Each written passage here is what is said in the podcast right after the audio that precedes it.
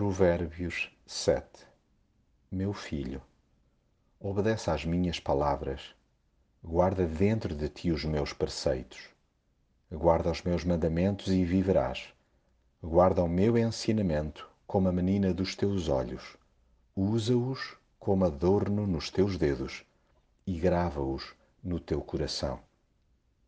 Repetir certas instruções está longe de ser disparatado, muito menos um erro. Não temamos ser fastidiosos sempre que o alvo for o bem-estar integral dos nossos filhos. Alertá-los para que tenham cautela com as abordagens astutas de galãs nunca será demais.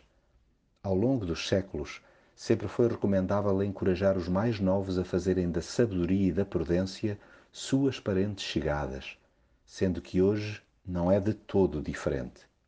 É mantendo o olho vivo que melhor se livram de gente leviana escamotear-lhes a realidade, pintando-lhes um mundo cor-de-rosa, é expô-los sem preparo à escuridão do mundo. Daí que o mais acertado seja insistir para que não caiam na esparrela dos caçadores de corações ingênuos. Aceder a convites insinuantes é meio caminho andado para se ficar literalmente em maus lençóis. E se alguns torcerem o nariz por descrevermos um cenário tão catastrófico, ilustremos com um ou outro caso real. Infelizmente, já todos nos deparamos com casamentos arruinados por terem sido subestimadas as investidas diamantes de sonho.